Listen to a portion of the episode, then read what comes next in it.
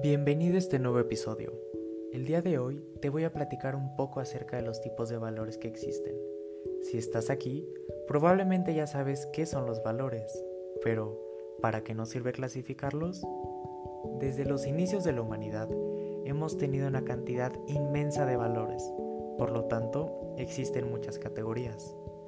Clasificarlos es una tarea bastante difícil, puesto que cada persona les da un significado diferente, y por más categorías que creemos, es posible que no logremos agrupar a todos. Sin embargo, podemos ver que algunos nos sirven para tareas específicas, por ejemplo, al momento de juzgar una obra de arte, los valores estéticos son los idóneos.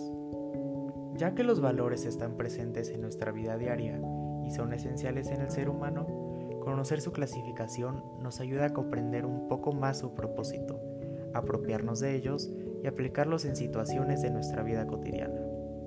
Partiendo de esto, tenemos 15 clasificaciones principales. Empecemos por los valores universales, que son los que todos nosotros compartimos como la libertad o la sinceridad.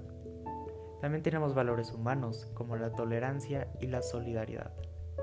Estos van de la mano con los valores morales, que son el respeto, la tolerancia, la honestidad.